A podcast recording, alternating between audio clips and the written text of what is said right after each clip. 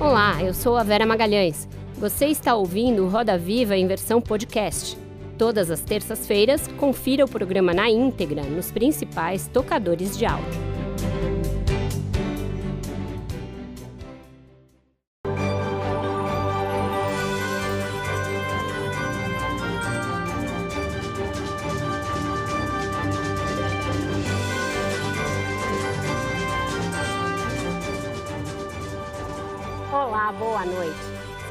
Muito bem-vindos ao Roda Viva. Estamos ao vivo para todo o Brasil pela TV Cultura e emissoras afiliadas e conectados em múltiplas telas por meio das nossas plataformas digitais.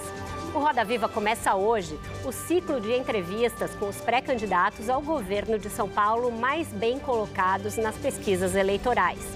O nosso primeiro convidado lidera as intenções de votos no estado há quatro meses das eleições.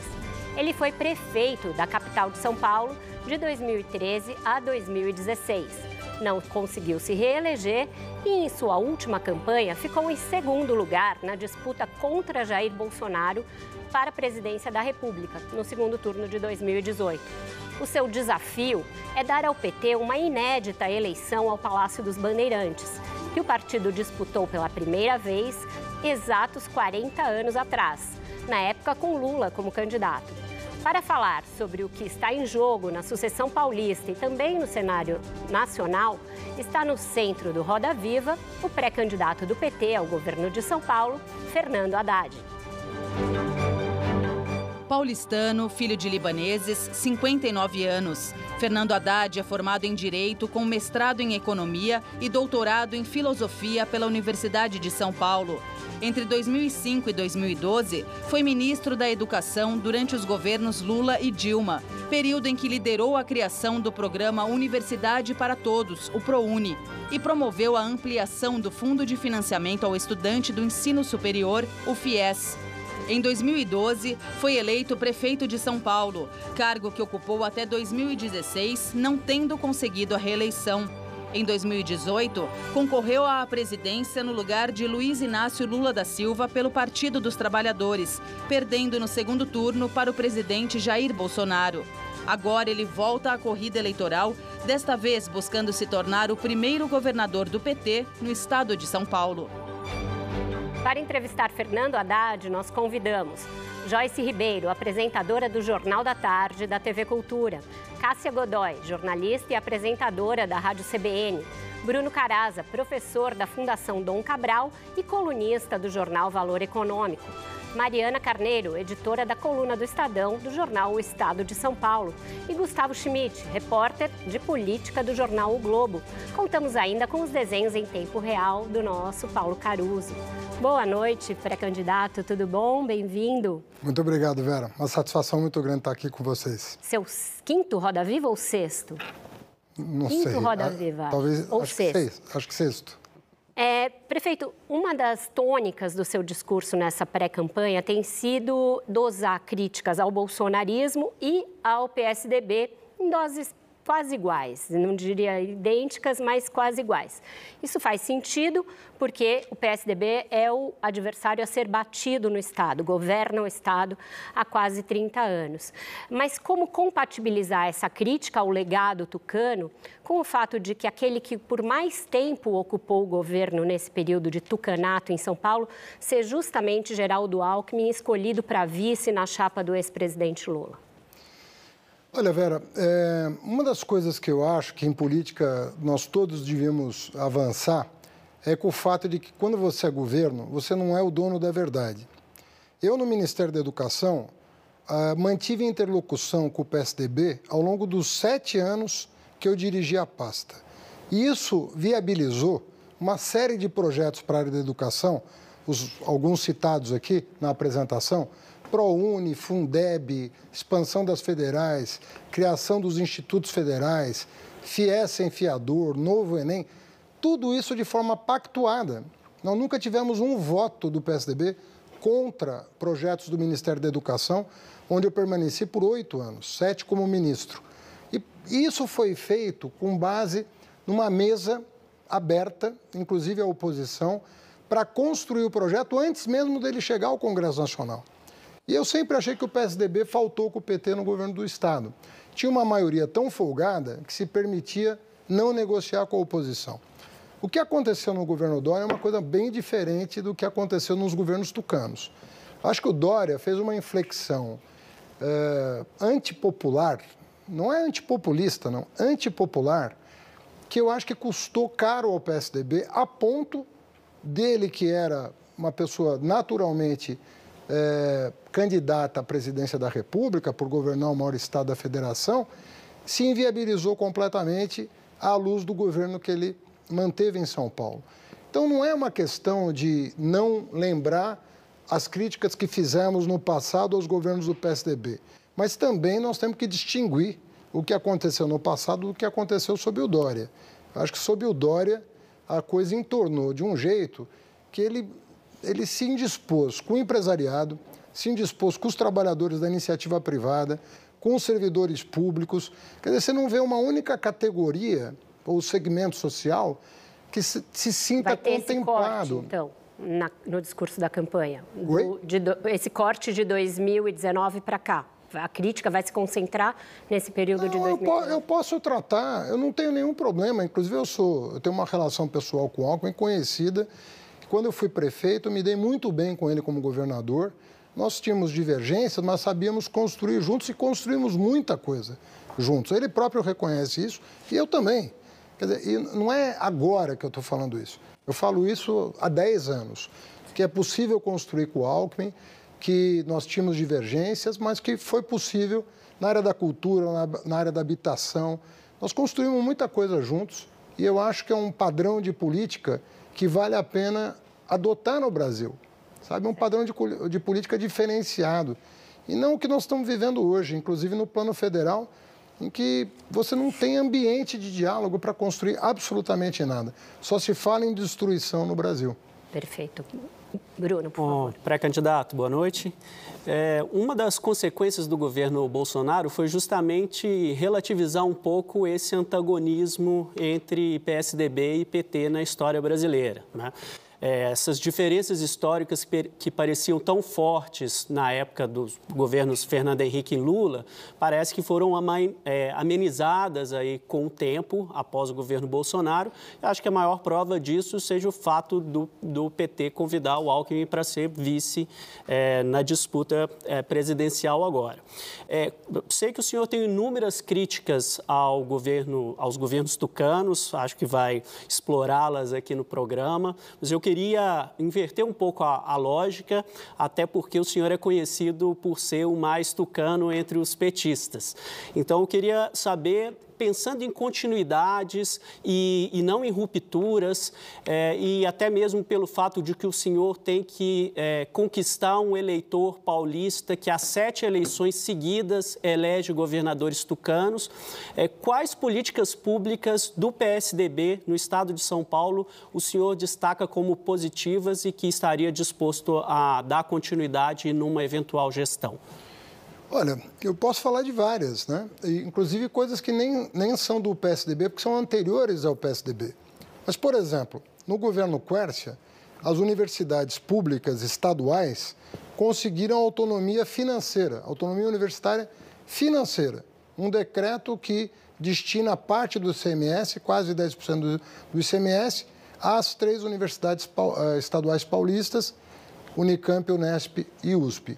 Isso foi um, um grande ganho para essas três universidades. Eu quero ir além. Eu quero constitucionalizar essa autonomia. Porque o próprio Dória cogitou rever a política adotada desde o Quercia, com resultados expressivos. Ameaçou as universidades, inclusive instalando uma CPI sem era nem beira, só para pressionar os reitores e os docentes das universidades, quase que é, coagindo e é, promovendo assim um, um constrangimento.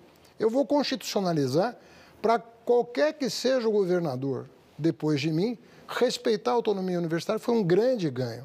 E as políticas Por exemplo, dos tucanos? Então, Você centro... citou o caso Isso, do, do. Mas foi mantido pelos governos do PSDB, com exceção do Dória, que foi o único que ameaçou romper com a regra da autonomia universitária. O Centro Paula Souza, eu acho que nós devíamos pensar a, o Centro Paulo Souza de uma forma que desse a ele mais é, robustez, mais garantia de que ele pode se expandir, de que ele pode. Por quê? O Centro Paulo Souza se expandiu justamente na época que eu era ministro da Educação, quando eu retomei o plano de expansão das escolas técnicas federais. Eu herdei a rede federal com 140 escolas e entreguei sozinho 214. Uma boa parte aqui no interior de São Paulo, inclusive. Né? E eu sei o efeito que tem o ensino médio técnico na vida do jovem brasileiro e paulista. O Centro Paula Souza é uma referência, ele está debilitado hoje, foi maltratado pelo atual governo, mas eu acho que nós devemos pensar o Centro Paulo Souza muito seriamente, porque tanto os institutos, o Instituto Federal de São Paulo quanto o Centro Paulo Souza podem ser referência para um novo ensino médio é, universal aqui no Estado. Hoje nós estamos com um grave problema no ensino médio, você viu o desempenho dos alunos em matemática e português. Desempenho de aluno de sétimo ano do ensino fundamental, agora, recém-divulgados. Então, nós vamos precisar corrigir também o ensino médio paulista. Né? Então, tem várias coisas que, que, que, a gente vai precisar. Outro dia eu elogiei as câmeras nos uniformes policiais. Até o, o atual governador fez um, um movimento de que ia rever e voltou atrás e eu fui o único que, de, de cara, falei, vou manter porque está dando certo, mas acho insuficiente. O investimento em tecnologia na Polícia Civil e Militar é muito aquém das necessidades das duas corporações. Acho que a gente vai com certeza ter de voltar ao tema da segurança, Joyce, Sim. por favor. Boa noite. O senhor disse numa entrevista recente que São Paulo é o bunker de uma certa mentalidade econômica, mas que há possibilidade de mudança, há espaço para mudança. E aí eu pergunto, a que mentalidade o senhor se refere? Quais são as mudanças que o senhor enxerga e principalmente planeja quando a gente fala da extrema desigualdade social com indicadores tão desfavoráveis? Joyce, eu te agradeço a pergunta. Eu acho que parte do empresariado é muito curta, curto prazista. Ele enxerga o balanço de final de ano. E o que está acontecendo no Brasil hoje? A economia não cresce, e não cresce há muitos anos, e os lucros estão aumentando. Que mágica é essa? Não tem mágica nenhuma. Os lucros estão aumentando e os empresários estão apoiando o Bolsonaro, 60%, 70%, porque os salários estão caindo e não porque a economia está crescendo. Às vezes o empresário se deixa levar por um, pelo momento. Fala, não, o meu caixa está bom, eu vou ter lucro no final do ano. E ele não está percebendo que isso está acontecendo em detrimento do trabalhador.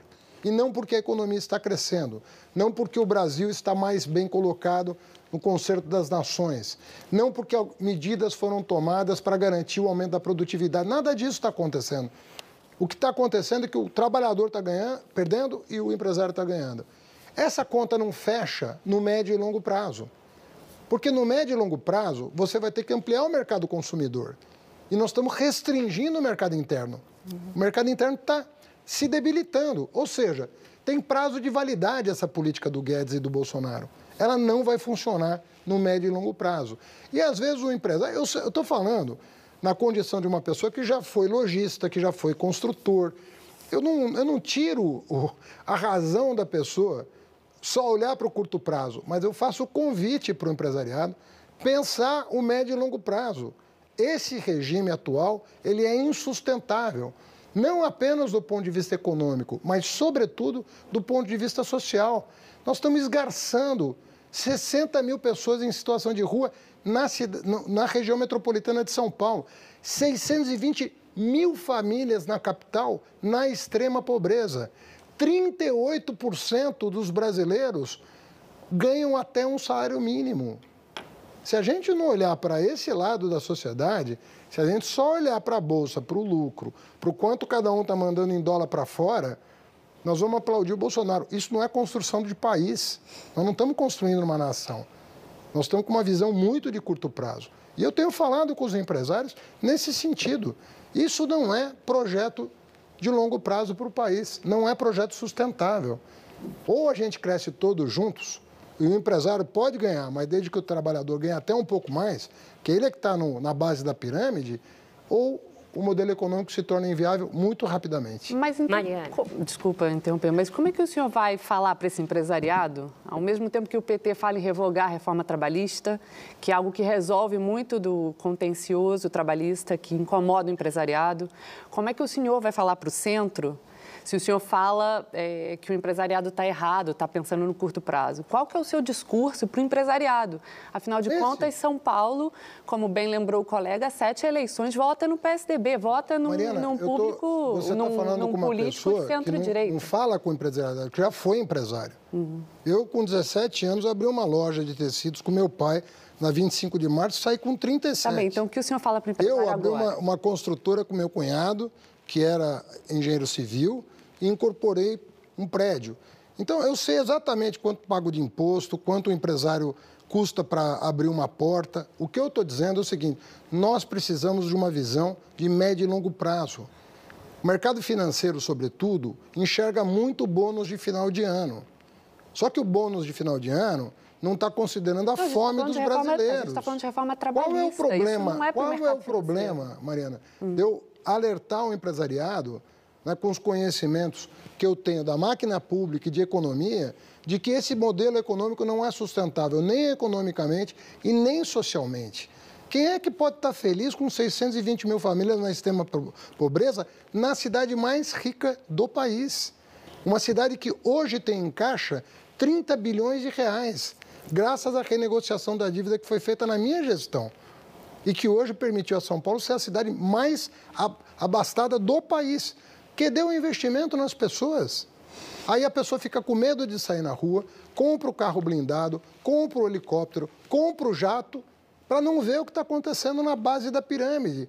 Qual é o problema de reivindicar um olhar para quem está mais precisando hoje? Para a gente repensar um modelo econômico que seja bom para todo mundo. Isso ofende por quê? Será que isso é uma ofensa pedir para as pessoas olharem para quem saiu na pior da pandemia? Para quem está numa escola que não está funcionando no pós-pandemia, para quem está na fila do SUS que, que dobrou. não está torcendo para a economia ir mal. Deixar a roda girar. Desculpa. Eu estou torcendo. Não, o empresariado não está torcendo quando ele faz Mas a economia, a economia não, não pode só ir bem para ele. A economia pode ir bem para a nação. Ela pode ir bem para todos nós. E nós provamos que é possível isso. O empresariado não ganhou menos durante o governo Lula. Agora, o trabalhador ganhou mais. Por que não tá. repensar o modelo? Por que, que isso fere suscetibilidades? Será que não tem uma boa dose de preconceito na ideia de um, de um bolo que não cresce e é dividido cada vez mais injustamente? É um convite que fica para repensar. Esse modelo não vai dar certo. Cássia Godoy. Prefeito, boa noite. Eu gostaria de voltar ao tema educação, inclusive aproveitando que agora há pouco o senhor trouxe os dados do Saresp, né, a respeito da situação dos estudantes do ensino médio aqui do estado de São Paulo é um ponto da educação em que a gente está com muito problema no Estado. A gente teve o pior desempenho dos alunos do ensino médio nessa avaliação no ano de 2021, que é justamente o dado mais recente que o senhor estava citando em relação à matemática e língua portuguesa. Queria ouvi-lo a respeito das suas propostas para ensino, para educação em São Paulo e principalmente saber do senhor se as suas metas, os seus projetos nessa área já contemplam a possibilidade de a gente ter muito menos recurso para isso, caso o governo federal consiga aprovar essa alteração da alíquota do ICMS. Já passou pela Câmara, agora vai passar pelo Senado e se de fato essa alteração for aprovada, a área da educação está muito vinculada ao ICMS. A gente Sim. vai ter uma redução brutal no orçamento. O senhor já está contando com isso e dá para fazer o que é preciso em educação aqui no estado de São Paulo mesmo contando com essa redução de valores? Bom, Cássia, em primeiro lugar é o seguinte, o plano de governo vai ser apresentado em agosto, mas eu vou te antecipar medidas que eu vou tomar, porque vão constar do meu programa. Em primeiro lugar, o governador tem que ter um pouco mais de compromisso com o prefeito. O governador tem a mania de, sobretudo alguns, né, tem a mania de eu vou cuidar do meu e deixa os prefeitos cuidarem do, do seu. O ensino fundamental 1 está municipalizado no Estado de São Paulo. Mas isso não significa dizer que todos os prefeitos tenham condição financeira e técnica de enfrentar o desafio do analfabetismo de crianças de 10 anos. que hoje está na casa dos 50%. Então, eu vou lançar um plano estadual de alfabetização para atender os prefeitos no pós-pandemia. Muitos não, não estão conscientes do nível de dificuldade e dos obstáculos que vão ter que superar. Eu, eu fiz isso em, em, Brasília. Você sabe que eu tive os melhores indicadores de alfabetização da história. Nós saímos de 28% para 60% de crianças com 10 anos é, com um aprendizado adequado para a sua idade. E eu vou fazer isso aqui no estado de São Paulo. Segunda coisa, o ensino médio. Eu sou muito a favor e eu que abri a temporada de ensino médio em tempo integral, financiei Pernambuco, financiei Ceará. Todo o Nordeste foi financiado, que era quem contava com menos recursos, e o resultado está aí. O Nordeste avançou muito ensino fundamental e ensino médio. Agora, não adianta você ampliar a jornada sem você ter um projeto político-pedagógico adequado. E o projeto político-pedagógico ah, que eu vejo como o mais adequado é o do Instituto Federal e parcialmente o do Centro Paulo Souza em, vários, em várias das suas unidades. Então, nós temos que dar conta de oferecer ensino médio com caráter terminativo. O que, que isso significa? O menino tem que sair no ensino médio, né, o jovem, ah, com condições de exercer a profissão e com condições de exercer os seus direitos cidadãos. Terceiro lugar, a evasão na educação superior. É brutal hoje. Inclusive, nas, na universidade onde eu leciono. Nós estamos perdendo alunos para a situação econômica que o país está vivendo. Então, nós vamos ter e eu vou sentar com os reitores e vou fazer um plano estadual de assistência estudantil. Vou insistir, prefeito, só nesse último ponto em relação ao ICMS. Dá para fazer ah, isso bom. que o senhor está dizendo para a gente, mesmo com essa redução, que na estimativa mais conservadora, a gente tem duas, né? E uma delas é uma redução de 19 bilhões, com B de bola, para estados e municípios na área da educação. Dá para fazer tudo isso com essa redução toda? Não só não dá, mas eu te diria mais. O governo Bolsonaro sistematicamente corta verbas da educação. É o quarto ano de cortes de verba sistemático. Ele não tem dó da educação, nem da cultura, nem do meio ambiente, nem da ciência e tecnologia. O Bolsonaro tem um problema com tudo que dialoga com o futuro. Tudo que dialoga com o futuro, para ele, é um problema. Então, ele está destruindo essas pastas. O MEC está, não só está perdendo recursos, sistematicamente, no, pelo quarto ano, como os escândalos de corrupção do governo Bolsonaro são todos no MEC. É mobiliário escolar, agora mais de um bilhão de reais desviado, transporte escolar, compra de ônibus escolar desviado, kit robótica desviado, e aí por aí vai. Quinto ministro da Educação em em quatro anos, lembrando que eu fiquei sete no Ministério da Educação, ininterruptamente. O Bolsonaro, no quarto ano, já está no quinto ministro da Educação. Então, ele vai atacar a educação mais uma vez.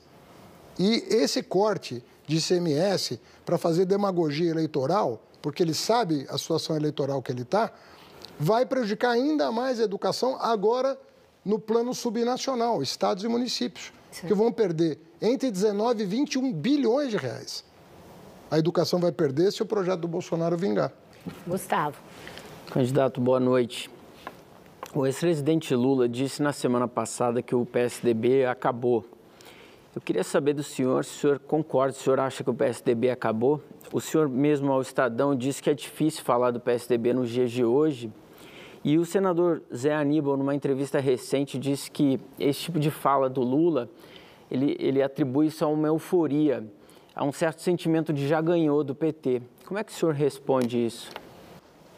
Olha, eu acho que o PSDB, eu falo assim, até infelizmente, porque entre o PSDB e o Bolsonaro, você não, não precisa nem me perguntar né, o que que.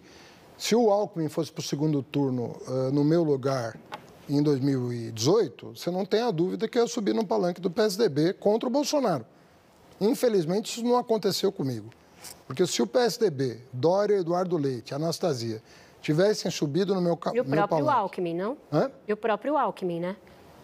que era o, o candidato na época. É, o Alckmin não, não, não fez campanha para ninguém. Né? Não, não fez campanha para mim, não fez campanha para o Bolsonaro. Agora, o Eduardo Leite e o, e o Dória fizeram campanha. O Dória mais do que todos. Fizeram campanha para o Bolsonaro. Eu acho que isso comprometeu o PSDB. Comprometeu o PSDB.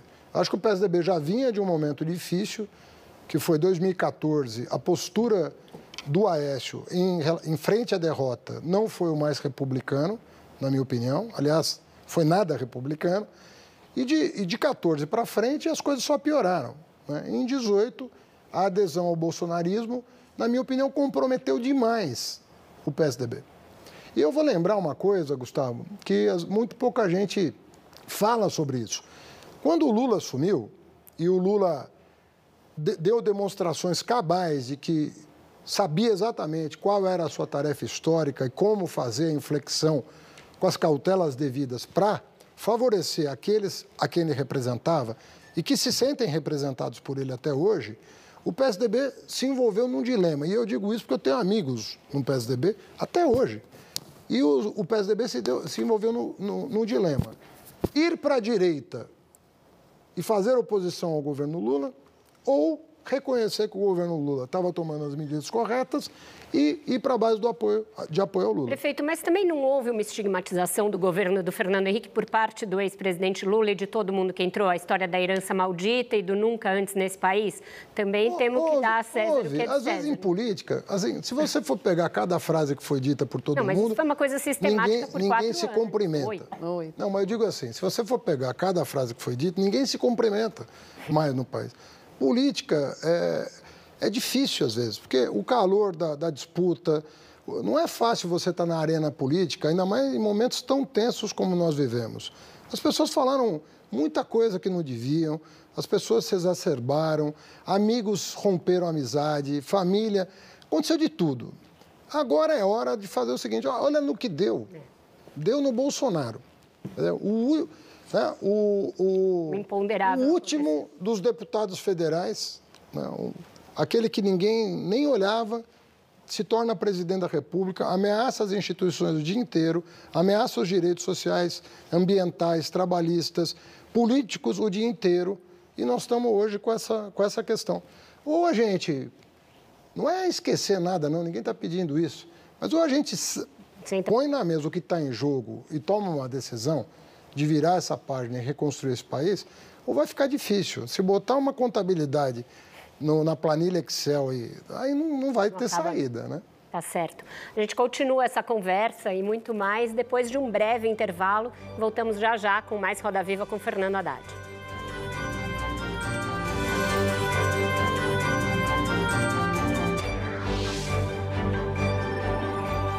Inovar para evoluir. Bradesco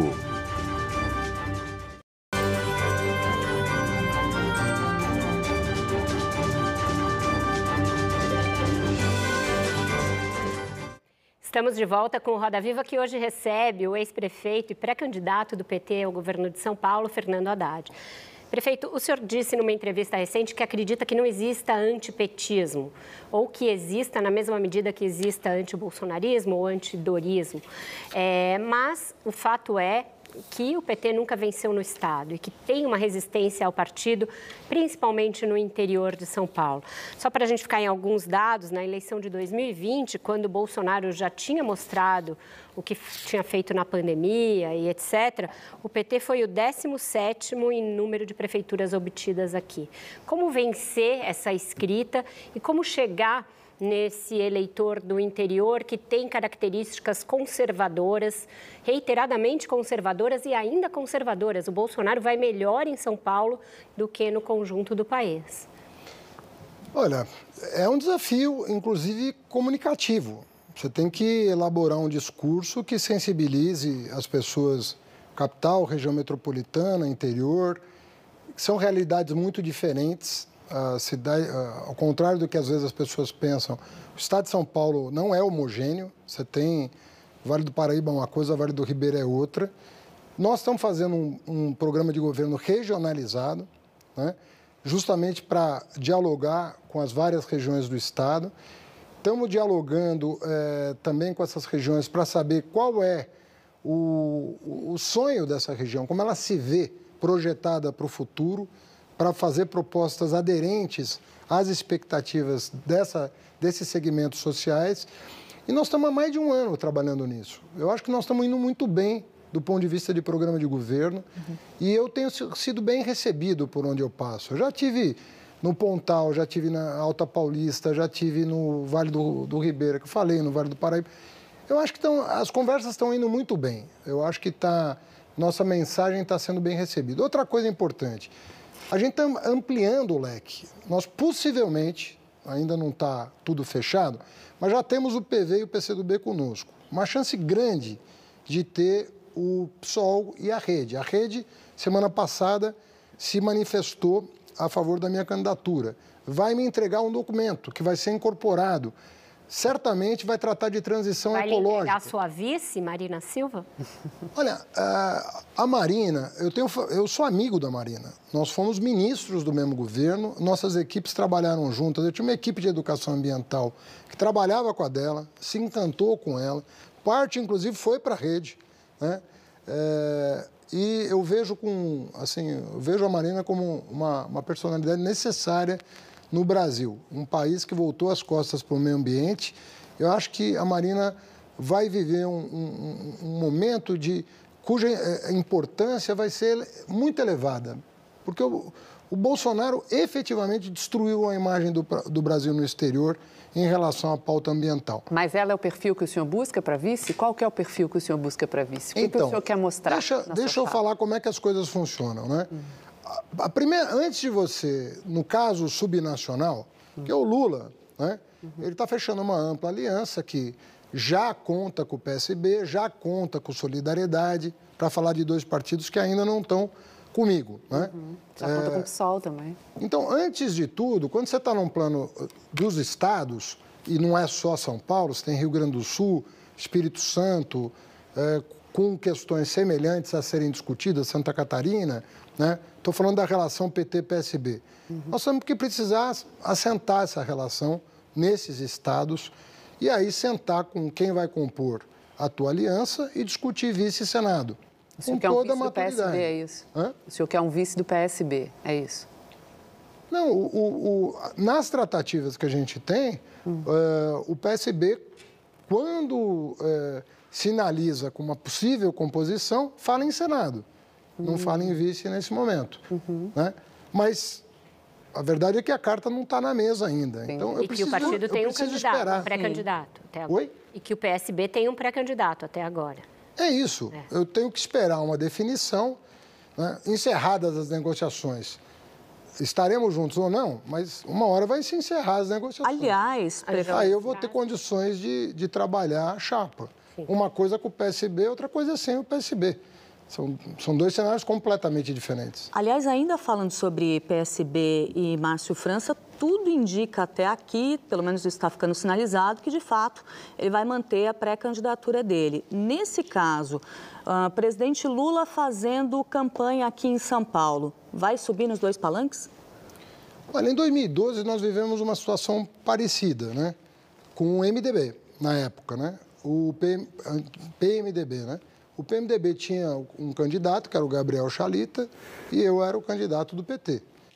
Obviamente que o, o PT fez campanha para o seu candidato, o PMDB fez campanha para o seu candidato, que é o que prova provavelmente aconteceria em caso de manutenção das duas candidaturas e um compromisso de quem fosse para o segundo turno apoiar o outro. Né? Isso foi feito em 2012 com grande êxito.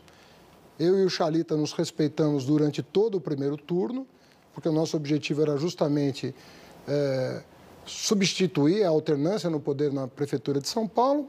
E ele, na, no domingo, me ligou, me cumprimentou por ter ido no segundo turno. Segunda, estava no, no estúdio gravando. Então, isso é absolutamente possível no caso do Márcio, com quem eu me dou muito bem. Né? Nós temos uma relação muito cordial, mantemos conversas frequentes com ele, com a, com a equipe mais próxima dele e não vejo nenhuma, nenhum problema. Nunca coloquei como condição de nada, né?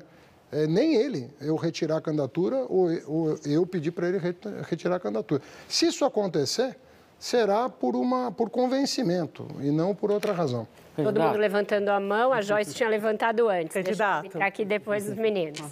A intelectual Sueli Carneiro disse há mais de 20 anos que entre a esquerda e a direita continuo preta. Uma frase conhecida dela. A Folha publicou hoje dados de uma pesquisa de desigualdade racial nas eleições que mostra que brancos têm o dobro de chances de se eleger deputado do que um candidato negro. Então, há o debate contínuo e muito presente sobre representatividade de forma geral, mas muito em representatividade política. E mesmo a esquerda tendo em sua base muitos negros, por que essa dificuldade ou essa resistência em se levantar quadros negros tanto. Olha, Joyce, você tem toda a razão. Esse é um problema histórico do Brasil gravíssimo. Né? Nós conhecemos hoje um pouco melhor a nossa história e sabemos o quanto ela está, é, o quanto de injustiça se cometeu nesse país. Mas eu acho que nós demos alguns avanços importantes. Né? Eu eu participei da elaboração da, da lei de cotas né, das universidades federais e em 2009 eu lancei uma ideia que promoveu uma pequena revolução de acesso à educação superior, que foi o SISU. O SISU, por meio do Enem, mudou a cara da Universidade Pública Federal. Hoje, só para você ter uma ideia, mais de 50% dos alunos das federais são afrodescendentes. Quer dizer, uma coisa, na época que eu era estudante, esse número não chegava a 5%. O, depois que eu fui ministro, ele chegou a 52%. Por quê? Porque o governo Lula, o governo Dilma fizeram um esforço monumental para reparar na área da educação esse problema. Não co conseguimos reparar em outras esferas, tanto econômica quanto política. Por exemplo, na economia, você sabe que ainda temos muito pela frente. E na política também. A subrepresentação de mulheres e negros no parlamento é só fazer a conta. Então, eu acho que os chefes do executivo, do próximo executivo, e eu vou me comprometer com isso por escrito, tem que ter uma meta definida de como ele pretende terminar o governo dele. Sabe? E se precisar, tem Red Hunter para tudo. Por que, que não pode ter para essas áreas. Está cheio de gente talentosa. Mas o seu planejamento para secretarias, por exemplo, pra no tudo. próximo. Olha, nós demos passos no, no governo municipal, por exemplo, eu aprovei lei de cotas para o serviço público também.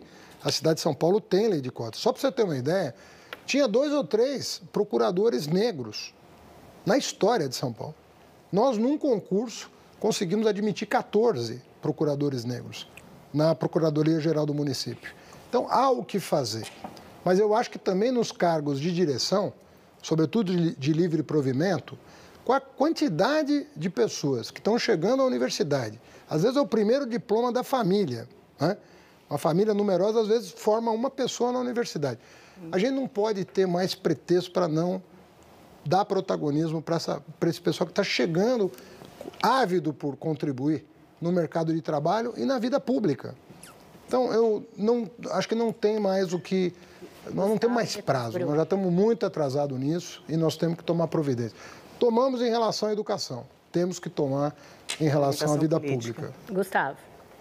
Candidato, é muito comum a gente ouvir de, de políticos né, esse, esse discurso de, de igualdade e tudo mais, mas quando a gente olha para os secretariados, normalmente o número de homens é muito superior ao número de mulheres e há poucos negros nos secretariados. Nesse sentido, complementando a pergunta da minha colega, o senhor assume um compromisso de ter no seu governo, se eleito, o mesmo número de negros, de mulheres, de homens, enfim, tentar equiparar isso? Então, nós, vamos, nós estamos discutindo uh, a meta, uma meta uh, que deixe claro as nossas intenções. O que eu acho é o seguinte: nós não temos tempo mais.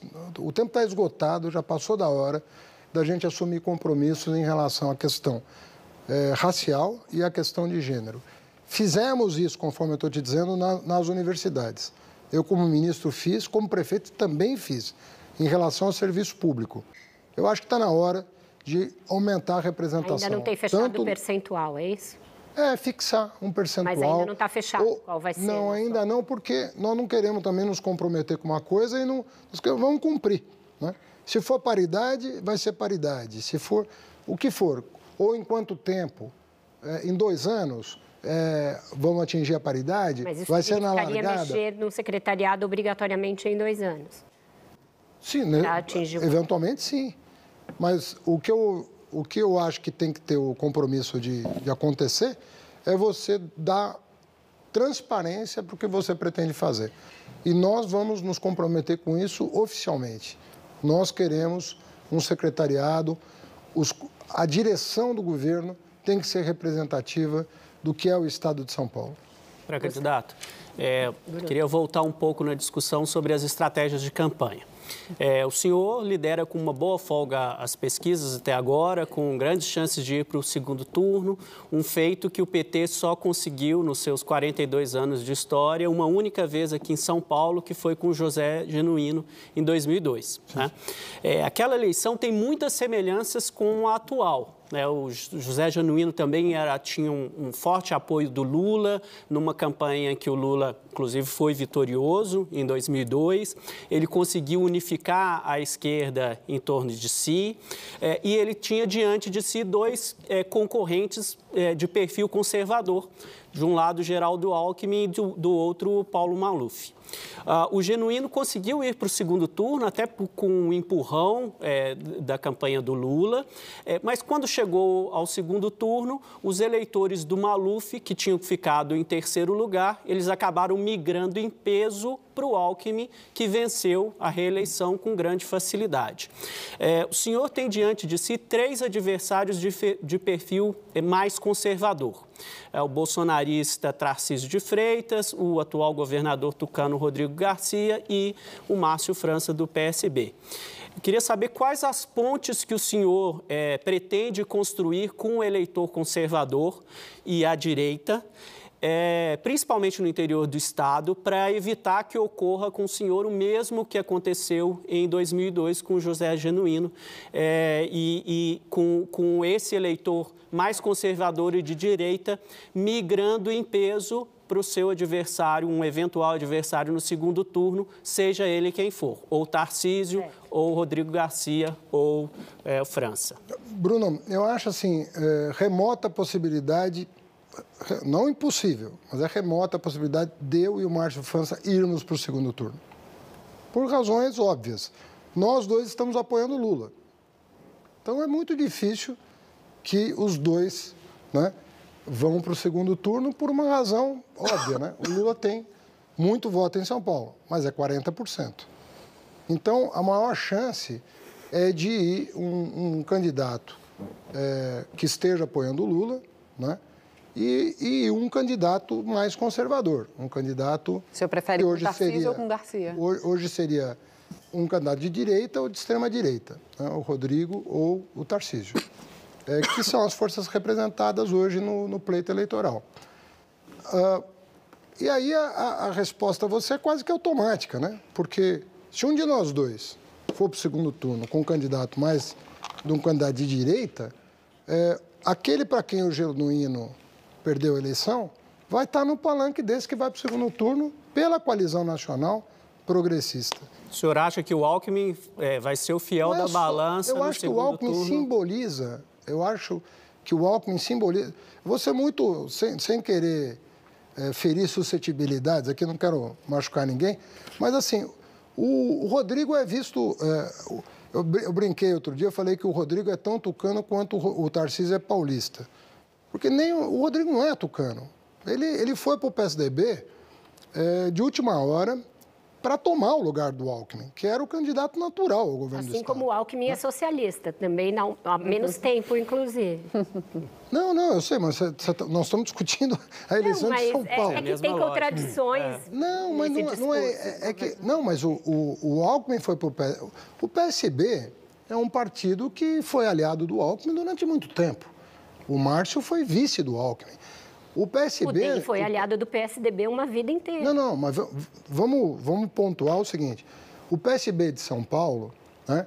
O PSB é um partido que em 2014 ele sofreu um, um trauma enorme. A, a, perda do Eduardo Campos foi uma coisa muito traumática. E o Eduardo, para viabilizar sua candidatura presidencial, acabou acolhendo no PSB um sem número de, de pessoas que não eram propriamente é, do campo progressista, né? Então, pensa lá no, naqueles senadores do Piauí, o, nem lembro mais do nome, o, acho que o Monsanto foi... Heráclito, acho que é, é, é uma coisa, o Borhaus, né, chegou a se filiar ao PSB. Hoje, o, a liderança do, do, do, Carlos Siqueira, na presidência do, do PSB, deu um, né, um trabalho hercúleo né, do PSB como um todo de reposicionar o partido e perderam muita gente que não eram, não eram do campo. E, mas aqui, o PSB sempre foi base de apoio do, dos governos eh, tucanos. Né? O que eu estou querendo dizer é o seguinte, eu, não, eu acho que o, o, o Rodrigo, é, ele não é muito dessa praia. Ele não é muito dessa. Mas, Olha, prefeito, não tem um erro de se a memória, Se a minha memória não falha, o Covas demitiu o Rodrigo Garcia. Posso estar errado, cabe a você checar. Mas se eu não se eu não estou enganado, o Covas chegou a demitir o Rodrigo Garcia, que apoiou o Pita na eleição para prefeito aqui de São Paulo. Foi isso que aconteceu. Mas não, foi não tem isso? um erro de estratégia quando o senhor categoriza o PSDB como direita e o Tarcísio como extrema-direita? Digamos que, por não, hipótese... Eu, não falei não. PSDB, eu falei Rodrigo. Tudo bem, que seja o candidato eu sempre, e que cara... comanda o partido hoje, né? Ele hoje em dia tem um comando do partido. Eu, Deixa eu só acho, completar meu eu, eu acho que o Dória e o Rodrigo mudaram o caráter Então, mas do, é esse partido que vai para a eleição. Digamos que, por hipótese, se repita em São Paulo a polarização nacional e o senhor enfrente o candidato bolsonarista. Não é uma hipótese descartada.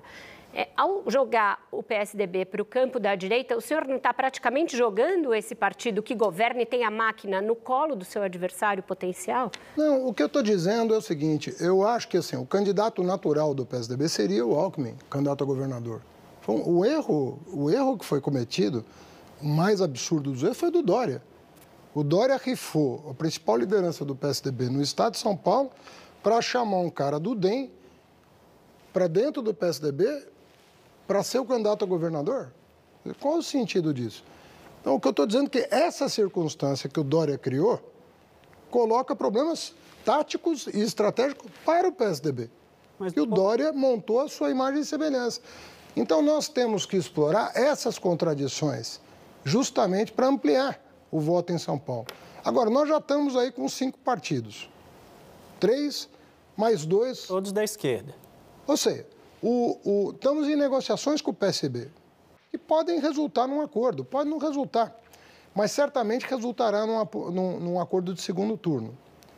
E se resultar num acordo de segundo turno, não é pouca coisa o Marshall Walken fazendo campanha no segundo turno. Não é pouca coisa. Assim como não é pouca coisa o Lula e o Haddad fazendo campanha para o Márcio no segundo turno. Então, é uma reconfiguração de forças que pode, pela primeira vez em 28 anos, representar uma alternância desejável do poder. Porque não faz bem não ter alternância. Falavam do, dos governos petistas, ah, não vai mudar. São sete governos consecutivos. A lógica... Bruno, ah, des... ah, desculpa, a gente precisa sair para o intervalo.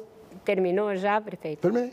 Então tá bom. A gente vai para o intervalo, volta já já. A entrevista está quente, ninguém quer parar, mas é rapidinho, só para tomar um água. Já voltamos.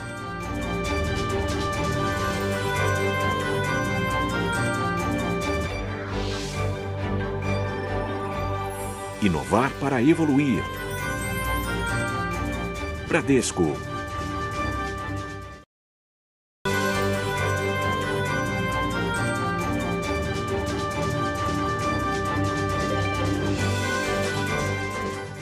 Estamos de volta com Roda Viva, que hoje recebe o pré-candidato do PT ao governo de São Paulo, Fernando Haddad.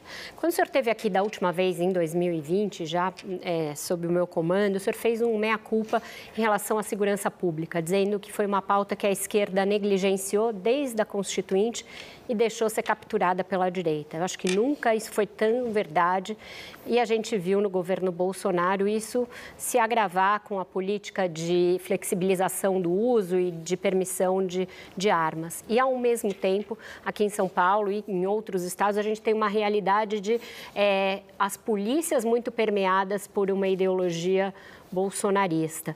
Como é, caso governe, o senhor vai lidar com essa questão de hierarquia nas polícias e qual é a proposta do PT para a segurança pública é, no momento em que muito eleitor conservador de São Paulo vê o PT dissociado desse tema?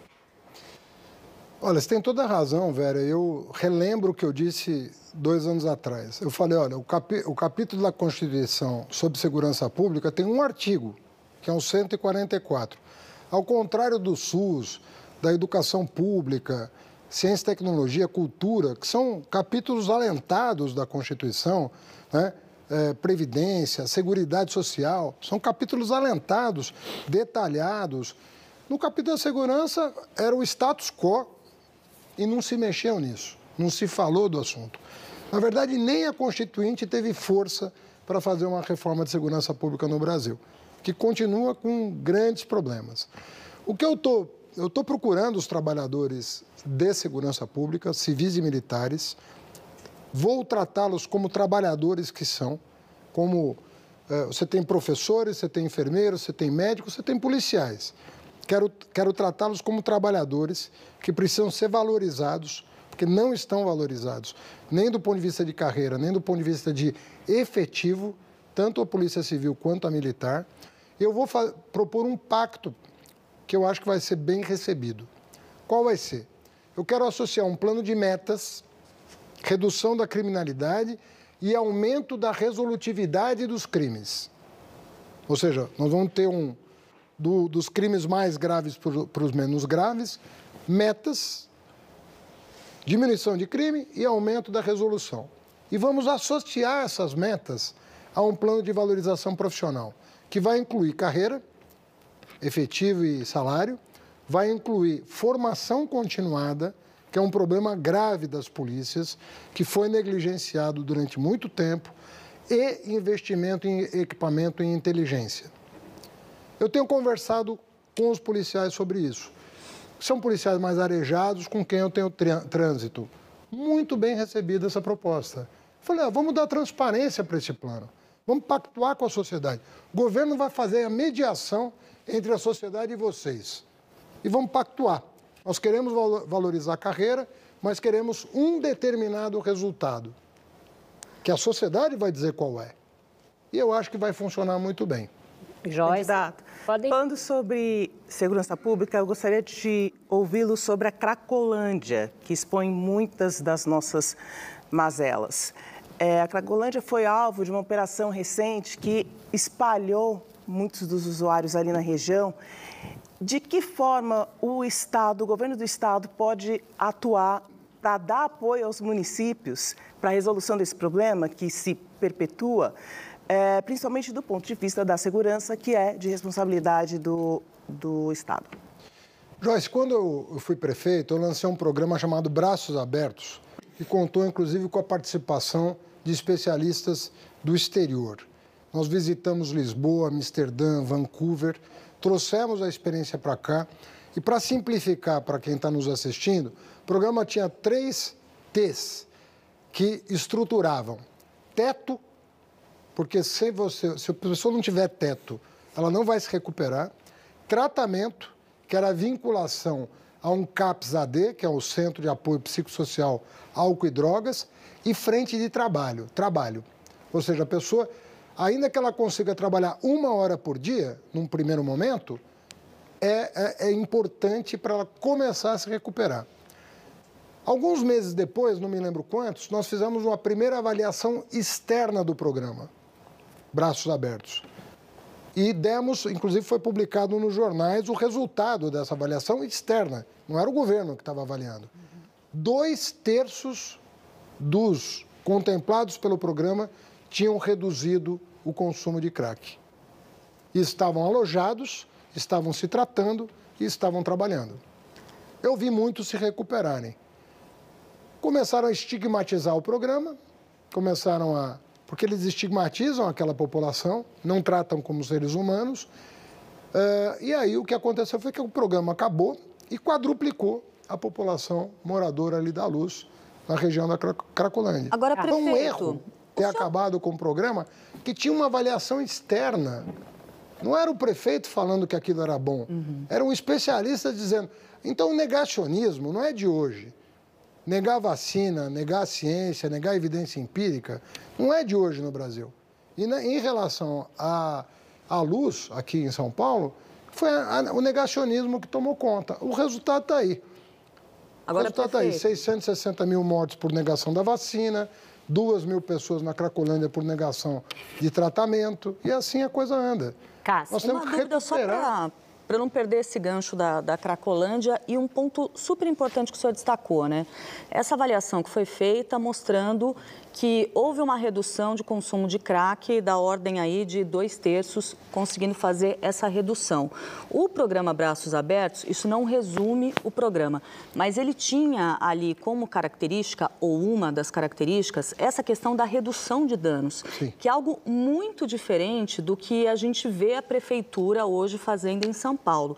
O senhor acredita que é possível fazer uma conjugação com a Prefeitura de São Paulo, quando há duas mentalidades tão diferentes em relação à abordagem dos dependentes químicos? Excelente pergunta, Cássia.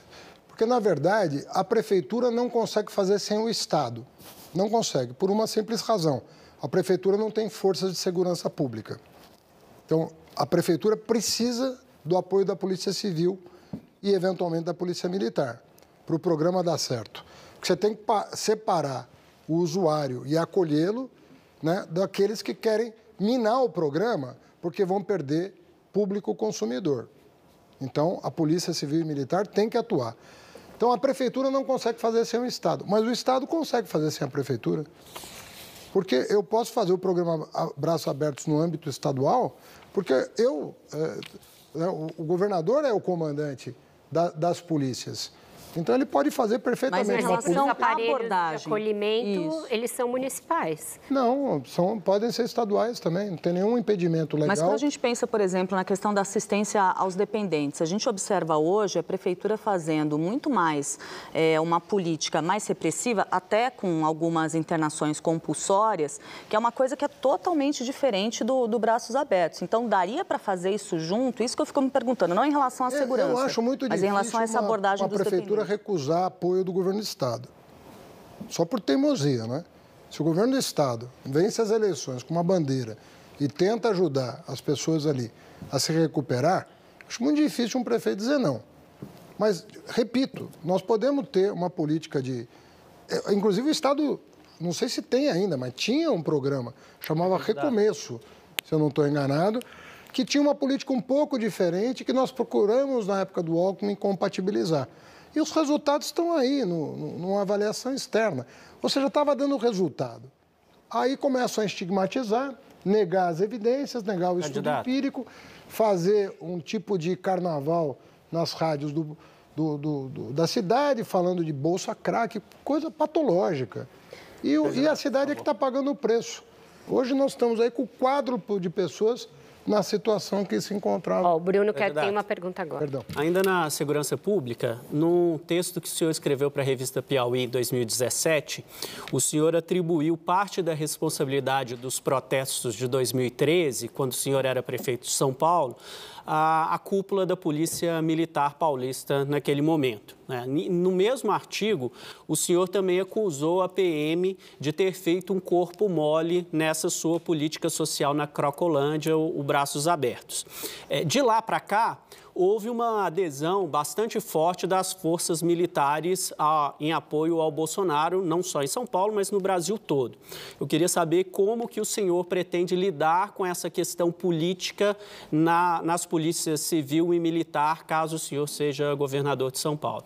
Olha, do meu ponto de vista, se o plano que eu esbocei aqui, um plano de metas vinculado à valorização profissional, se ele for acatado pela corporação e passar na Assembleia eu não vejo é, contradição, porque é o seguinte: numa democracia tem troca de comando. Se houver troca de comando, se houver troca de comando, vai haver troca de política. E não estou falando aqui de uma fantasia, estou falando de uma coisa testada. Tudo no serviço público que tem meta vinculada à valorização profissional, dá certo. O senhor acha que isso é suficiente para é, comandar Se houver uma pactuação, eu nunca tive dificuldade de lidar com, com, com o serviço público. Já enfrentei greve, nem sempre você pode atender as reivindicações, mas o fato é que nós vamos encontrar duas corporações que não estão satisfeitas com a situação atual. E não é o Bolsonaro que, que comanda as duas corporações, e nem que vai comandar as duas corporações. Então, nós, nós temos uma situação que permite esse tipo de abordagem. E, de novo, eu sou uma pessoa que tem, eu tenho a minha, a minha visão de mundo é o seguinte: aquele, aquela pessoa, aquele policial, ele quer chegar vivo em casa, ele é um pai de família que quer sustentar a sua família, ele é um trabalhador. Se eu tratá-lo com a dignidade que ele merece e pedir a ele para se vincular, né, convidar ele a se vincular a um plano que a sociedade aprova e mediante o qual ela quer valorizá-lo, ele vai dizer não em nome do quê? Ele é um servidor público, é a sociedade que vai comandar o processo de valorização. O governo, nesse caso, vai fazer a mediação necessária para que a gente harmonize a segurança pública no Estado e consiga resultado. Eu vou te dar um exemplo, Bruno, você me permite, Vera, rapidamente. Às vezes a gente fica enxugando o gelo. Então tem a pessoa ali que assalta, sobretudo mulheres que estão indo para o ponto de ônibus. Na periferia de São Paulo acontece todo dia. As mulheres estão saindo para trabalhar, têm o seu celular e suas bolsas roubadas. Aí vai lá, quando eventualmente acontece um flagrante. Você prende dois, o crime organizado bota quatro no lugar dos dois que você prendeu. Não resolve. O que, que resolve? Você tem que dar o flagrante, óbvio, você não pode deixar. O policiamento ostensivo é importante. Mas se você não atuar com a inteligência, e a Polícia Civil tem um papel fundamental nisso, para desbaratar a receptação daqueles celulares, você não vai resolver o problema. Deixa eu só chamar a Mariana que está fazendo sinal e a gente vai daqui a pouco sair para o intervalo. Mariana. Eu quero só falar com o senhor porque, como prefeito, o senhor recebeu algumas críticas aí dos seus adversários. Eles vão usar essas críticas durante a campanha, principalmente sobre obras que não foram concluídas. E como a gente está falando aí da sua possível, do seu possível mandato, é, o senhor prometeu 21 céus, só conseguiu entregar um. O senhor prometeu zerar a fila de creche, não conseguiu zerar fez só a metade do que era necessário para zerar a fila de creche e a fila até aumentou na época. Como é que o senhor vai responder às críticas de quem fala que o senhor não foi um bom gestor na prefeitura? Mariana, só corrigindo os teus dados, eu fui o prefeito que mais entregou vaga de educação infantil da história de São Paulo. 45 mil vagas. 106 mil, não. Nas creches. Você está contando, eu estou contando creche e pré-escola. Ah, tá, estou contando só creche. Não, mas tem um dado fundamental. Tinha uma, eu aprovei uma emenda constitucional obrigando a matrícula de 4 e 5 anos. Hum. Então, eu, como, como ministro, aprovei uma emenda constitucional. Como prefeito, eu tenho que cumprir, né? Então, nós tínhamos muitas crianças fora da pré-escola, com 4 e 5 anos. E a minha promessa foi em relação a vagas na educação infantil. Tá, mas se pegar só cento... creche, o senhor, o senhor fez, bom, metade do que o senhor prometeu. Então, mas hum. são 106 mil é. vagas de educação infantil que foram criadas. Foi o recorde na cidade. Né? Em, agora, em relação às obras, hum. o único ponto de, do, das obras no, no, plano de metas, em relação aos céus, eu deixei 11 céus em construção, com dinheiro em caixa e fluxo de caixa para terminar. O hum. que, que eu chamo de dinheiro em caixa? 5 bi meio em caixa, com 2,200 para pagar. Portanto, superávit de 3 bi e 300. Agora, um detalhe: isso não é o mais importante. A dívida de São Paulo na minha gestão caiu de 80 para 30 bilhões. Sabe o que, que isso significa? Que o fluxo de pagamento para a União caiu na mesma proporção. Uhum. Por isso que a cidade hoje está com 30 bilhões em caixa. Detalhe: terminaram os céus que eu tinha começado. Alguns estavam com 60% de obras prontas. Terminaram, não abriram até hoje. Faz seis anos que eu deixei a prefeitura. Me diz uma obra que foi começada depois da minha gestão. Me diz uma. Não sei, o senhor pode responder. Você pode responder, porque você não vai saber. É. Não está acontecendo nada da cidade de São Paulo. Você sabe quando, quanto caiu o investimento público, municipal, na cidade de São Paulo depois que eu deixei a prefeitura? Saiu na Folha de São Paulo. 50%. Entre 2013 e 2016, Lembrando que 2015 e 2016 então, não fez durante foi a mandato? pior recessão. O senhor foi prefeito, o senhor já esteve no governo. Essa Hã? é a questão. O senhor já esteve no governo, por que, que o senhor não terminou? E caiu 50% na gestão Dória e Bruno hum. o investimento público na cidade de São Paulo. Candidato. Hum. Então, do, do, que, que nós estamos falando? Cortaram leve leite, cortaram o passe livre, cortaram o passe do idoso, cortaram o bilhete único da Marta, cortaram tudo estão com 30 bi em caixa e não conseguiram terminar as obras que eu deixei 60%, 70% prontas. Perfeito. Posso pedir sua eu licença? Não consigo entender qual é o elogio cabível para o que está acontecendo em São Paulo hoje. É... 40 mil pessoas em situação de rua. Tinha 15 mil. Eu acho que ninguém está fazendo elogio ao que está acontecendo, ela está só perguntando dados da sua gestão. Vou precisar interromper para a gente ir para o intervalo e eu vou voltar exatamente de onde a gente parou para o senhor tá poder prosseguir. A gente vai para o intervalo e já volta.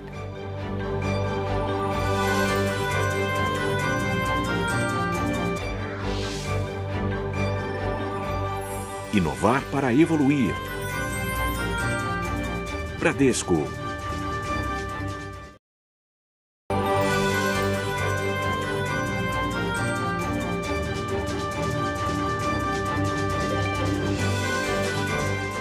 Estamos de volta com Roda Viva, que hoje recebe o pré-candidato do PT ao governo de São Paulo, Fernando Haddad. Voltando um pouquinho na pergunta da Mariana, mas abrangendo um pouco mais. É, o senhor, numa sabatina recente, reclamou que o Datafolha não fez uma avaliação final de mandato e depois o Datafolha disse que fez. Na verdade, houve uma avaliação final do seu mandato, que foi a própria eleição, e o Dória venceu no primeiro turno. Já houve uma possibilidade de rever tudo isso à luz do que o senhor estava dizendo, que houve, a seu ver, retrocessos. No entanto, o PSDB venceu de novo em São Paulo com o Bruno Covas, que morreu. É, e o Gilmar Tato, que está até aqui conosco nessa noite, ficou ali atrás, não foi nem ao segundo turno.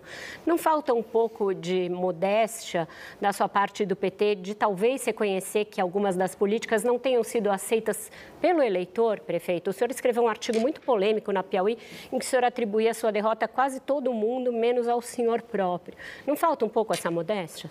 Não, eu acho é, várias coisas. Né? Em primeiro lugar, acho que foi um período da, do, do Brasil que eu acho que nós não vamos ver mais. 2013 e 2016, eu assumo com a crise da, da tarifa, que virou o que virou, nada a ver com tarifa. Né? Tanto é que eu tive que, até respondendo a Mariana, eu não pretendia criar, nem prometi criar o passe livre do estudante. Não estava tá, não no meu plano de governo criar o passe livre do estudante. Eu tive que suspender vários projetos prometidos para fazer o passe livre do estudante que eu corri o risco de ter outra sublevação na cidade de São Paulo que eu não estava disposto a enfrentar. Então, fiz o passe livre do estudante, veja lá quanto custou na planilha e quanto que de, de investimentos eu tive que rever. Então, é assim que você administra uma cidade. É, você tem que né, redirecionar a luz dos desafios que estão colocados. Termino o meu mandato é, com o impeachment da Dilma. Exatamente no, no, no, no semestre do impeachment da Dilma. O Datafolha foi feito do, é, a uma semana do impeachment da Dilma. O, o, o último Datafolha... Já foi... teve um tirateima em 2020, por isso mesmo eu já... Não, mas eu estou te dizendo que é o seguinte... É, então, eu, eu peguei um período muito turbulento, isso deixa marcas. Não tenha dúvida que deixou marcas. Agora, eu, eu, eu fico... Eu, eu, o que eu gostaria de discutir, as medidas administrativas que eu tomei. Eu tomei medidas administrativas duras, 400 quilômetros de faixa de ônibus e corredores, ciclovias, redução de velocidade, diminuir 50% as mortes no trânsito em São Paulo, criei eh, o transporte noturno que não existia. Eu discuto as questões administrativas que não querem ser discutidas pelos meus adversários. Uhum. Eles não querem discutir isso. Eles não querem discutir, assim, o que, que você reviu do que eu fiz? Né? Vamos discutir as medidas que eu tomei, e aí é um papo sério. Paridade de armas, vamos discutir. O que, que eu fiz que você teve que rever porque estava errado? É isso. Gustavo. Candidato, só para encerrar um ponto aí da questão de segurança, eu queria saber como que o senhor pretende lidar com a facção que controla os presídios de São Paulo, o PCC, como que o senhor pretende enfrentar o crime e eles têm ramificações também até em organizações sociais. Investigações mostram isso. O senhor pretende mudar esse modelo de contratação? Das organizações sociais? Isso, é. Algumas estão com problemas, hum. né? Eu tenho acompanhado um pouco o trabalho do Tribunal de Contas e do Ministério Público, que tem apontado problemas graves em algumas organizações, organizações sociais. Né?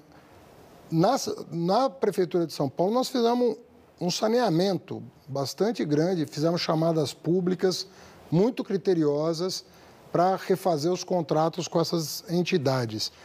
Até aqui eu não sei de nada que desabone o que foi feito na Prefeitura de São Paulo. Seis anos depois, parece que as coisas correram bem. Eu acho que o Estado precisa passar por essa mesma revisão. E não só essa. Eu acho que o, os contratos no Estado de São Paulo precisam passar por um pente fino. Eu acho que tem muita coisa. Você vê que agora eles estão falando aí, criar, auto, criaram. Um, não é que criaram, é uma lei autorizativa de criar uma Controladoria Geral do Estado. Pô, eu criei em 2013 uma Controladoria Geral do Estado, do município, que desbaratou cinco quadrilhas. A máfia do ISS foi desbaratada na minha gestão. A inspeção veicular, que era um contrato muito nebuloso, segundo o Ministério Público, foi cancelado. O túnel Roberto Marinho, as sete empreiteiras da Lava Jato, pré-Lava Jato, superfaturando obra, o túnel foi cancelado. Feira da madrugada, eu licitei, assinei o contrato de concessão e, o, e o serviço funerário. Então, eu acho que nós precisamos criar uma controladoria né, forte no Estado de São Paulo, com independência, não essa que tem no município hoje, mas nos moldes que foram criados pela minha gestão. Eu acho que nós vamos achar muita coisa é, que precisa ser revista. concessões, o senhor vai rever? Tem, tem dito Eu estou que... incomodado, Vera. Você sabe que esse negócio de rever contrato é uma coisa complicada, porque tem uma dimensão jurídica que precisa ser respeitada. Eu estou muito incomodado com a forma como o Dória renovou os contratos de concessão. Porque tinham contratos que iam vencer em 2028 e que ele prorrogou sem que eu observasse nenhuma vantagem para o usuário das rodovias. Então, veja bem, quando você faz uma concessão, às vezes o, o parceiro privado é obrigado a fazer uma série de investimentos e isso joga o preço do pedágio lá, lá para cima. Quando você vai renovar esse mesmo contrato, você está em outra condição. Primeiro que você está numa condição de muito mais força perante o, o parceiro privado. Segundo que a, a rodovia está lá, está feita e mantida ao longo da concessão pelo pedágio. Se você não aproveitar esse momento para fazer um bom negócio para o contribuinte, para o cidadão, você vai perder uma grande oportunidade. E eu fico me perguntando, por que, que alguém no último dia do seu mandato, que ele renunciou ao mandato, por que, que no seu último dia de governo renova com júbilo né, um contrato que ia vencer dali a seis anos. E mais dez, olha, no mínimo, inspira cuidado. E não só esse. Há outros contratos que eu, que eu acho muito estranhos a maneira como foram feitos. Cássio. Queria perguntar justamente a respeito dessa questão de concessão, mas especificamente sobre transporte e mais especificamente ainda transporte metropolitano, os trens aqui de São Paulo, né? A gente tem tido muitos problemas e problemas bastante recorrentes, especialmente em duas linhas que são a 8 e a 9 que foram concedidas. Eram CPTM, agora estão com a Via Mobilidade. Em relação a essa concessão em particular, uh, o senhor pretende concessão, é? É, da Via Mobilidade dos trens metropolitanos, tá. na né, antiga CPTM, 8 e 9, que são Sim. as que têm apresentado os problemas mais recorrentes, em alguns momentos praticamente diários. Uh, o senhor pretende, caso o senhor seja eleito, rever essa concessão? Olha, todo contrato de concessão ele tem um, um caderno de encargos. Se não foi feito, é grave, porque toda concessão tem um caderno de encargos. O que, que o concessionário privado se compromete a fazer? E você pode impor multas e, eventualmente, num caso limite, até rescindir o contrato. Então, vai ter que ser avaliado o caderno de encargos e o contrato. Agora, eu tive na região de Parelheiros essa, esse final de semana. Todo mundo só falava da linha 9. A linha Esmeralda não funciona. Não funciona. Todo dia tem gente acordando, vários depoimentos. Tem gente acordando uma hora antes do que acordava, porque sabe que vai ter pane já sabe que vai ter pane. Inauguraram uma linha, uma, uma estação nova que funciona há um ano das 10 às 3 da tarde. Ou seja, fora do horário de pico. Então, tem uma série de problemas. Né? A linha 17 do monotrilho, eu não vejo um operário lá há anos. O Dória falou que ia entregar. Estão falando de obra não entregue. Né?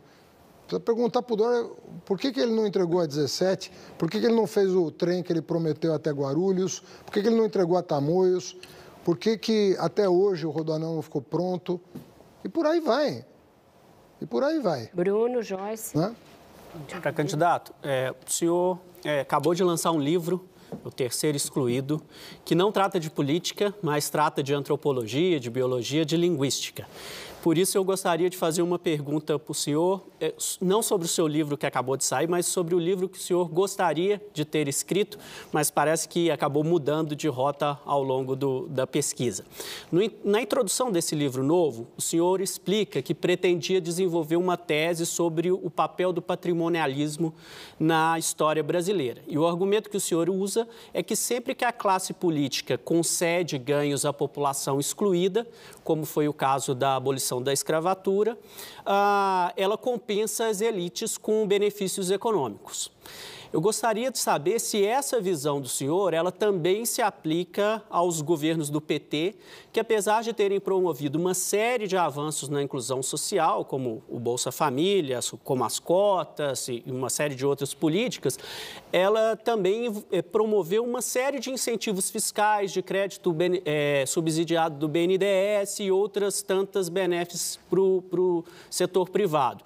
É, esse, esse Bolsa Empresário do PT como uma compensação ao Bolsa Família, ele também é um exemplo da sua tese do papel do patrimonialismo na história brasileira?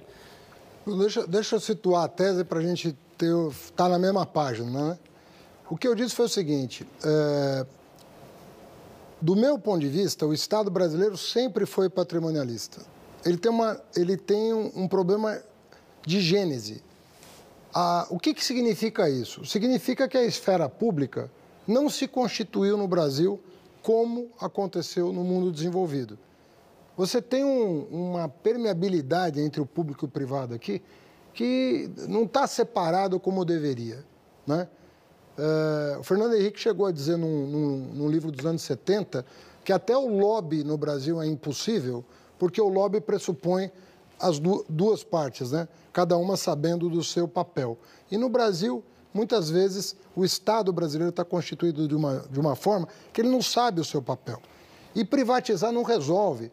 Tem aí o, o exemplo das agências reguladoras, todas capturadas. Às vezes o Banco Central é capturado. Mas isso aconteceu no Bruno, governo do PT então, também. Deixa eu só pedir para a gente sintetizar essa discussão, porque eu acho que ela fica num plano muito teórico. A gente tá. tem uma disputa para o governo de São Paulo aqui para tratar isso. Só, só respondendo à tua pergunta, o que o livro sugere é que o Estado brasileiro, ele próprio, foi passado para os cafeicultores paulistas a título de indenização pela abolição da escravidão. É isso que eu. Que Mas no FIES e os grandes grupos. Não. É, Bruno, esses blocos são mais curtos, a gente precisa fazer a roda girar e eu acho que esse assunto acrescenta pouco aqui para a nossa discussão. Joyce, por favor. Você manda, Vera. Candidato, de dezembro até agora, cerca de 500 pessoas, quase 500 pessoas, morreram em deslizamentos de terra no Brasil. É, e todos os anos, pós-tragédia, vem a discussão sobre a responsabilidade na resolução desse problema. É, a responsabilidade do Estado é garantir moradias para uh, pessoas, principalmente em, em, situação de vulnerabilidade. Qual é o seu planejamento para que essas pessoas uh, parem de morrer, para que a gente pare de registrar mortes? Uh, todos os anos, sistematicamente, no período de chuvas como a gente vê em áreas de risco em São Paulo aconteceu em Itapevi, Arujá, Francisco Morato, Franco da Rocha, em Budas Artes e muitas outras, outras regiões do estado. Pois é, você sabe que nós estamos tendo um sucateamento da defesa civil no país. Né? Está tendo um sucateamento, inclusive do ponto de vista de investimento em tecnologia. Porque você tem. Outro dia eu vi uma matéria que há anos então, para instalar equipamentos comprados e não saem da caixa. Então, daqui a pouco estão defasados tecnologicamente e sequer foram usados. Hoje você tem dois problemas. O primeiro é a questão dos eventos extremos. Nós vamos ter cada vez mais eventos extremos em virtude mais da mudança climática. Né? E o desmatamento correndo solto lá e o Bolsonaro estimulando, estimulando né, o desmatamento da Amazônia. Isso vai prejudicar, inclusive, o agronegócio paulista. Porque o regime de chuvas em São Paulo depende da Amazônia.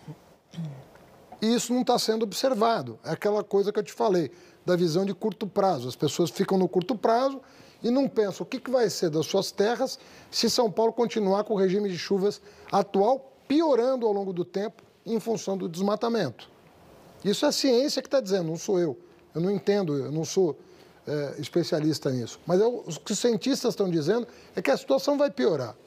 Você tinha que, portanto, conter o desmatamento da Amazônia, e essa questão não é mundial, é brasileira, vai, vai prejudicar o Brasil. Uhum. Não vai prejudicar o mundo só, vai prejudicar o Brasil. Essa ideia de que desmatando nós vamos melhorar o PIB, não é, não é verdade isso. Vai cair, as nossas, o nosso PIB potencial vai cair se a gente continuar tratando o meio ambiente como estamos. E investimento em defesa civil, o que inclui tecnologia.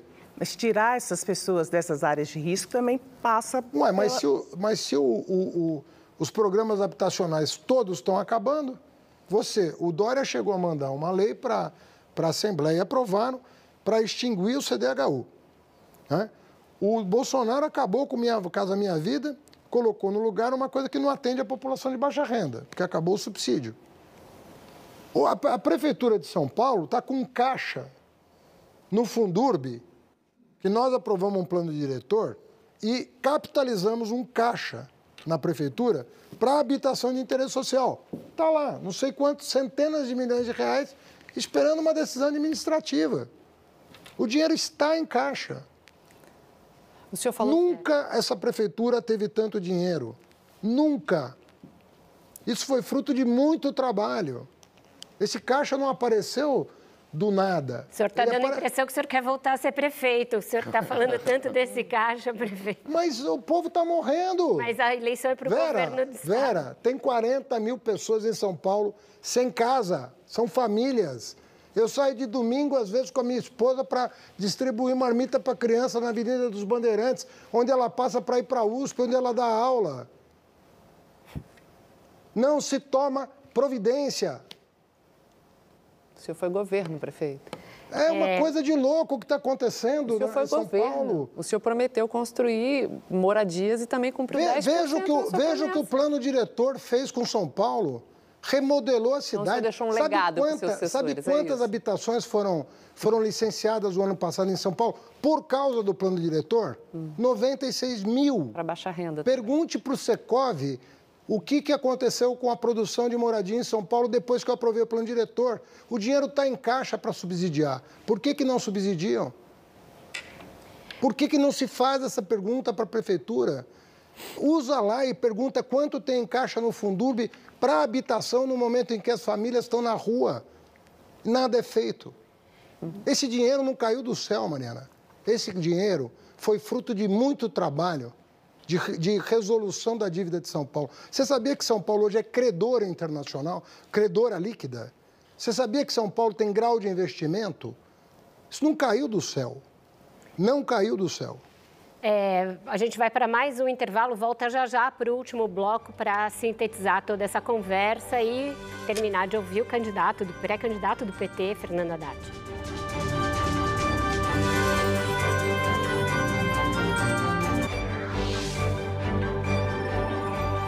Inovar para evoluir. Bradesco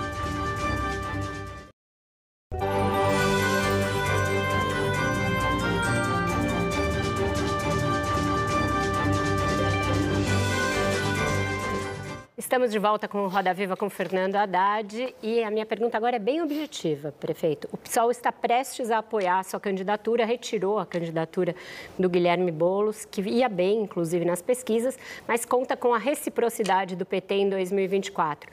O senhor sela um compromisso aqui em nome do PT de que o partido não vai ter candidato em 2024 e vai apoiar o Guilherme Boulos? Acordo com o Boulos é esse. Nós temos um compromisso. Sabe o que eu acho?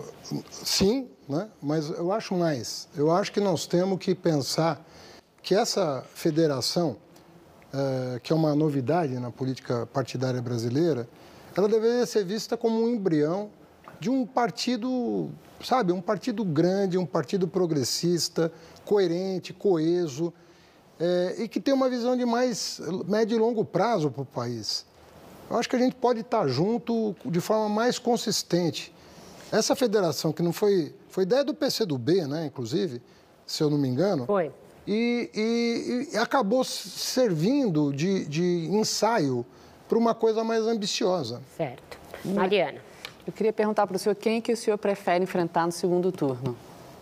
Tarcísio Olha, ou Rodrigo Garcia? Eu, eu, sou um democrata. Né? Então, ou quem o senhor sei... acha que vai enfrentar? É. Oi? Ou quem o senhor acha que vai enfrentar, Não, talvez. É, eu prefiro o que eu acho ou o que eu prefere, quero. Né? talvez prefira prefiro, ganhar no primeiro turno. Eu mas... prefiro enfrentar alguém que esteja, na minha, na minha hum. concepção, dentro da esfera da democracia. O senhor acha que o Tarcísio não está? Que não seja bolsonarista. Eu hum. acho que nenhum bolsonarista, hum. que, ninguém que serviu esse governo tem espírito democrático, na minha opinião. Não acho. Não é então, é bom para o PT enfrentar o bolsonarismo? Não, mas então... aí você está me perguntando o que, o que eu, assim, hum. o que eu acho que vai acontecer Sim. é provavelmente se o Bolsonaro conseguir transferir a intenção de voto que tem uma parte dela em São Paulo, hum. o, o, adversário provável é o Tarcísio.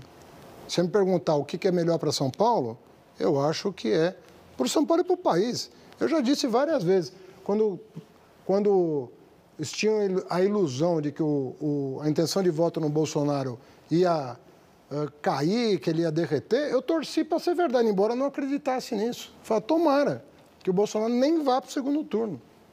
Era o meu desejo, mas não era o que a minha análise é, assim, sugeria. Gustavo. É? Mas era o meu desejo, que o Bolsonaro não existisse politicamente. Simplesmente não existisse, como nunca existiu.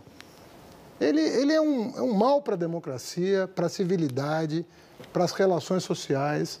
É uma pessoa que patrocina coisas muito ruins para esse país. Muito ruins. Candidato, eu queria tratar da questão do eleitorado evangélico, que é um eleitorado importante e que a esquerda tem tido dificuldade de ter esse voto muitas vezes.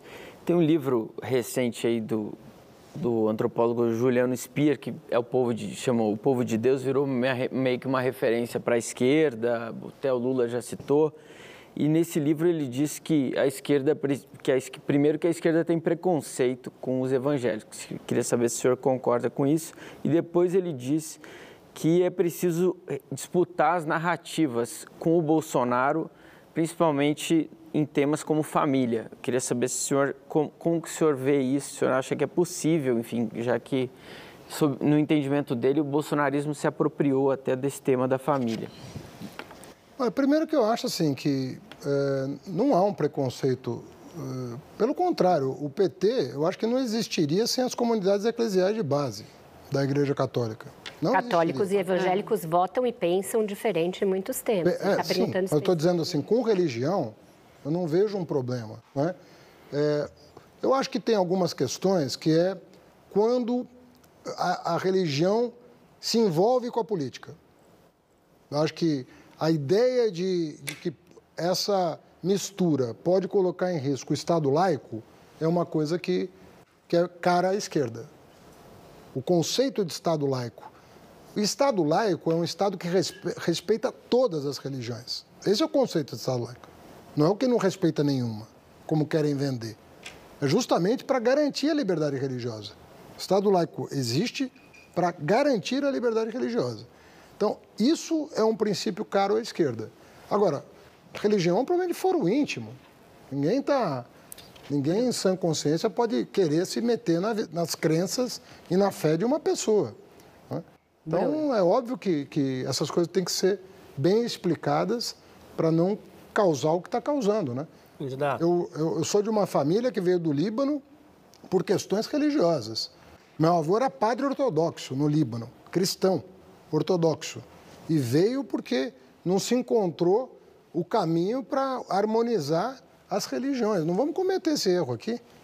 Diga, Candidato, nas diretrizes do programa da candidatura Lula que vazaram hoje, há uma menção a uma proposta de reforma tributária que é, reduz a tributação sobre o consumo. Quando a gente fala de tributação sobre o consumo, a gente fala de ICMS, que é responsável por 70% da arrecadação do Estado de São Paulo. Como o senhor pretende governar diante de uma perda de arrecadação do ICMS numa reforma desse, desse porte? Olha, toda, eh, toda, qualquer reforma tributária para prosperar, ela vai ter que ter um, vai ser um combinado de, de medidas que vai procurar equalizar a situação no tempo. Eu, inclusive, em 2018, eu propus que nós fixássemos um teto de carga tributária por X anos, 10 anos, e fôssemos fazendo as, as, as mexidas eh, no perfil da carga ao longo desse período, para garantir à sociedade que não haveria aumento de carga tributária e garantindo aos entes subnacionais, estados e municípios, que eles não perderiam a arrecadação na transição. Então, a ideia toda era de fazer sem gradualismo. Veja bem, a, a, a reforma tributária tem que ser feita, mas ela tem que conter nela própria regras de transição gradual. Mas com teto de arrecadação e sem teto de gastos, as contas não fecham. O, o senhor falou em teto de arrecadação, um teto de carga de, não, como proporção do sem PIB, teto né? no teto não, não, não, de gasto. É que o teto de gasto é uma coisa, o teto de arrecadação é outra, Mas né? Uma coisa. Eu estou falando, o teto de arrecadação que eu previa em 2018 era uma carga tributária global como proporção do PIB. Não, o teto de gastos é, tem outra metodologia. Cássio. Queria abordar com o senhor, prefeito, uma situação que é muito preocupante aqui no estado de São Paulo. De acordo com um levantamento recente da Rede de Observatórios da Violência, a gente tem cinco estados brasileiros em que a questão da violência de gênero é especialmente preocupante. E o estado de São Paulo é um destes estados ao lado de Rio de Janeiro, Pernambuco, Bahia e Ceará. E eu estou voltando a esse tema de segurança porque esse é um assunto que envolve segurança, mas envolve também questões sociais e questões questões culturais, uma questão aí de machismo estrutural.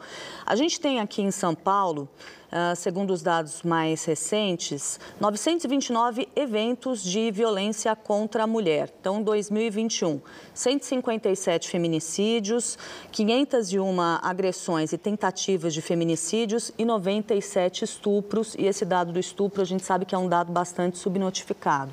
O que, que o senhor pretende fazer em relação a essa questão? E aí, pensando não só sobre segurança, que é claro, é uma questão de segurança, mas ela abarca também outros temas que são caros quando a gente fala de violência de gênero? Bom, primeiro, Cássia, naquele plano de metas que eu te disse, né, colocando os crimes mais graves para os menos graves com metas estabelecidas, é óbvio que a violência contra a mulher vai estar no topo das nossas preocupações. Ainda mais no caso do estupro, né? Mas violência doméstica também.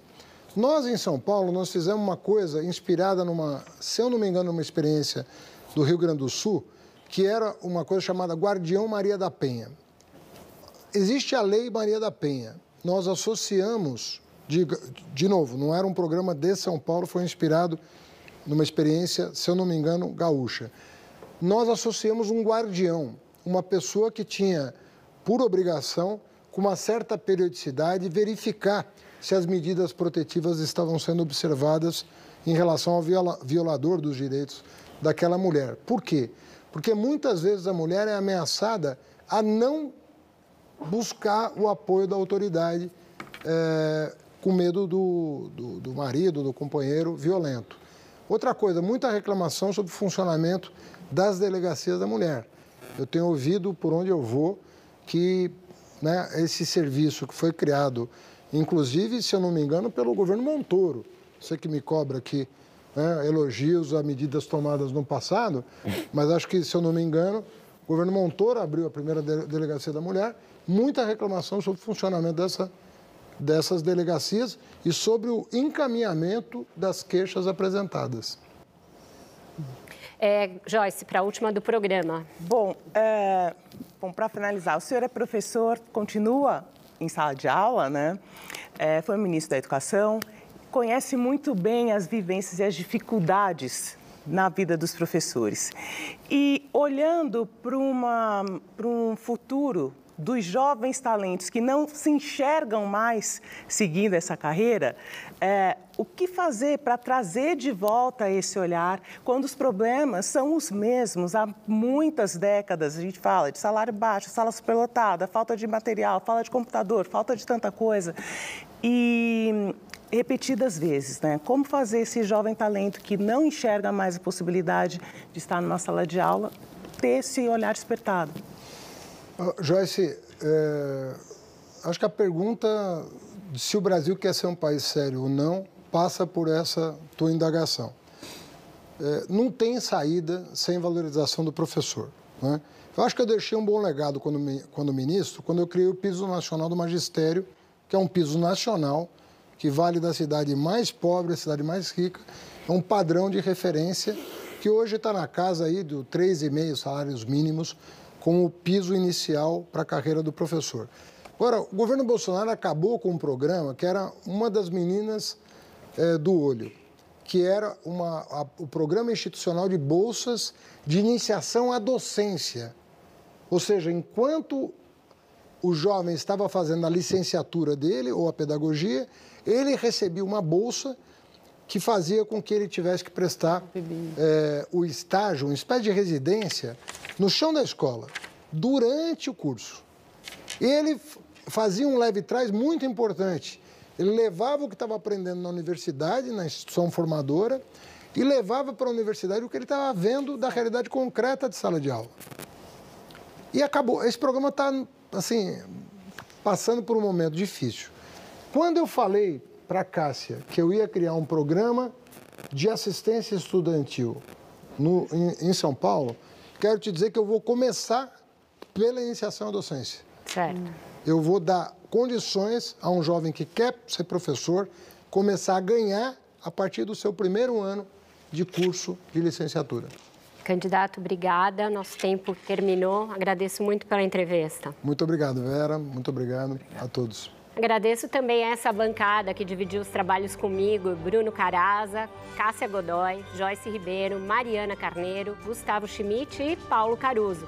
Obrigada principalmente a você pela sua audiência nesta noite, pela repercussão nas redes sociais. Ficamos entre os assuntos mais comentados do Twitter. Tivemos uma alta audiência na TV e também no YouTube. As sabatinas com os pré-candidatos aqui ao governo de São Paulo, a cada eleição, tem sido uma marca do Roda Viva e uma contribuição ao debate democrático nesses últimos 36 anos do programa. Com este ciclo de entrevistas com os postulantes ao governo de São Paulo, nós abrimos os trabalhos de 2022. Em breve, nós vamos receber também os presidenciáveis, mantendo a tradição que é a marca deste programa, uma tradição que é democrática. Você fica agora com o Senhor Brasil e o Roda Viva volta na próxima segunda-feira, às 10 da noite. Até lá!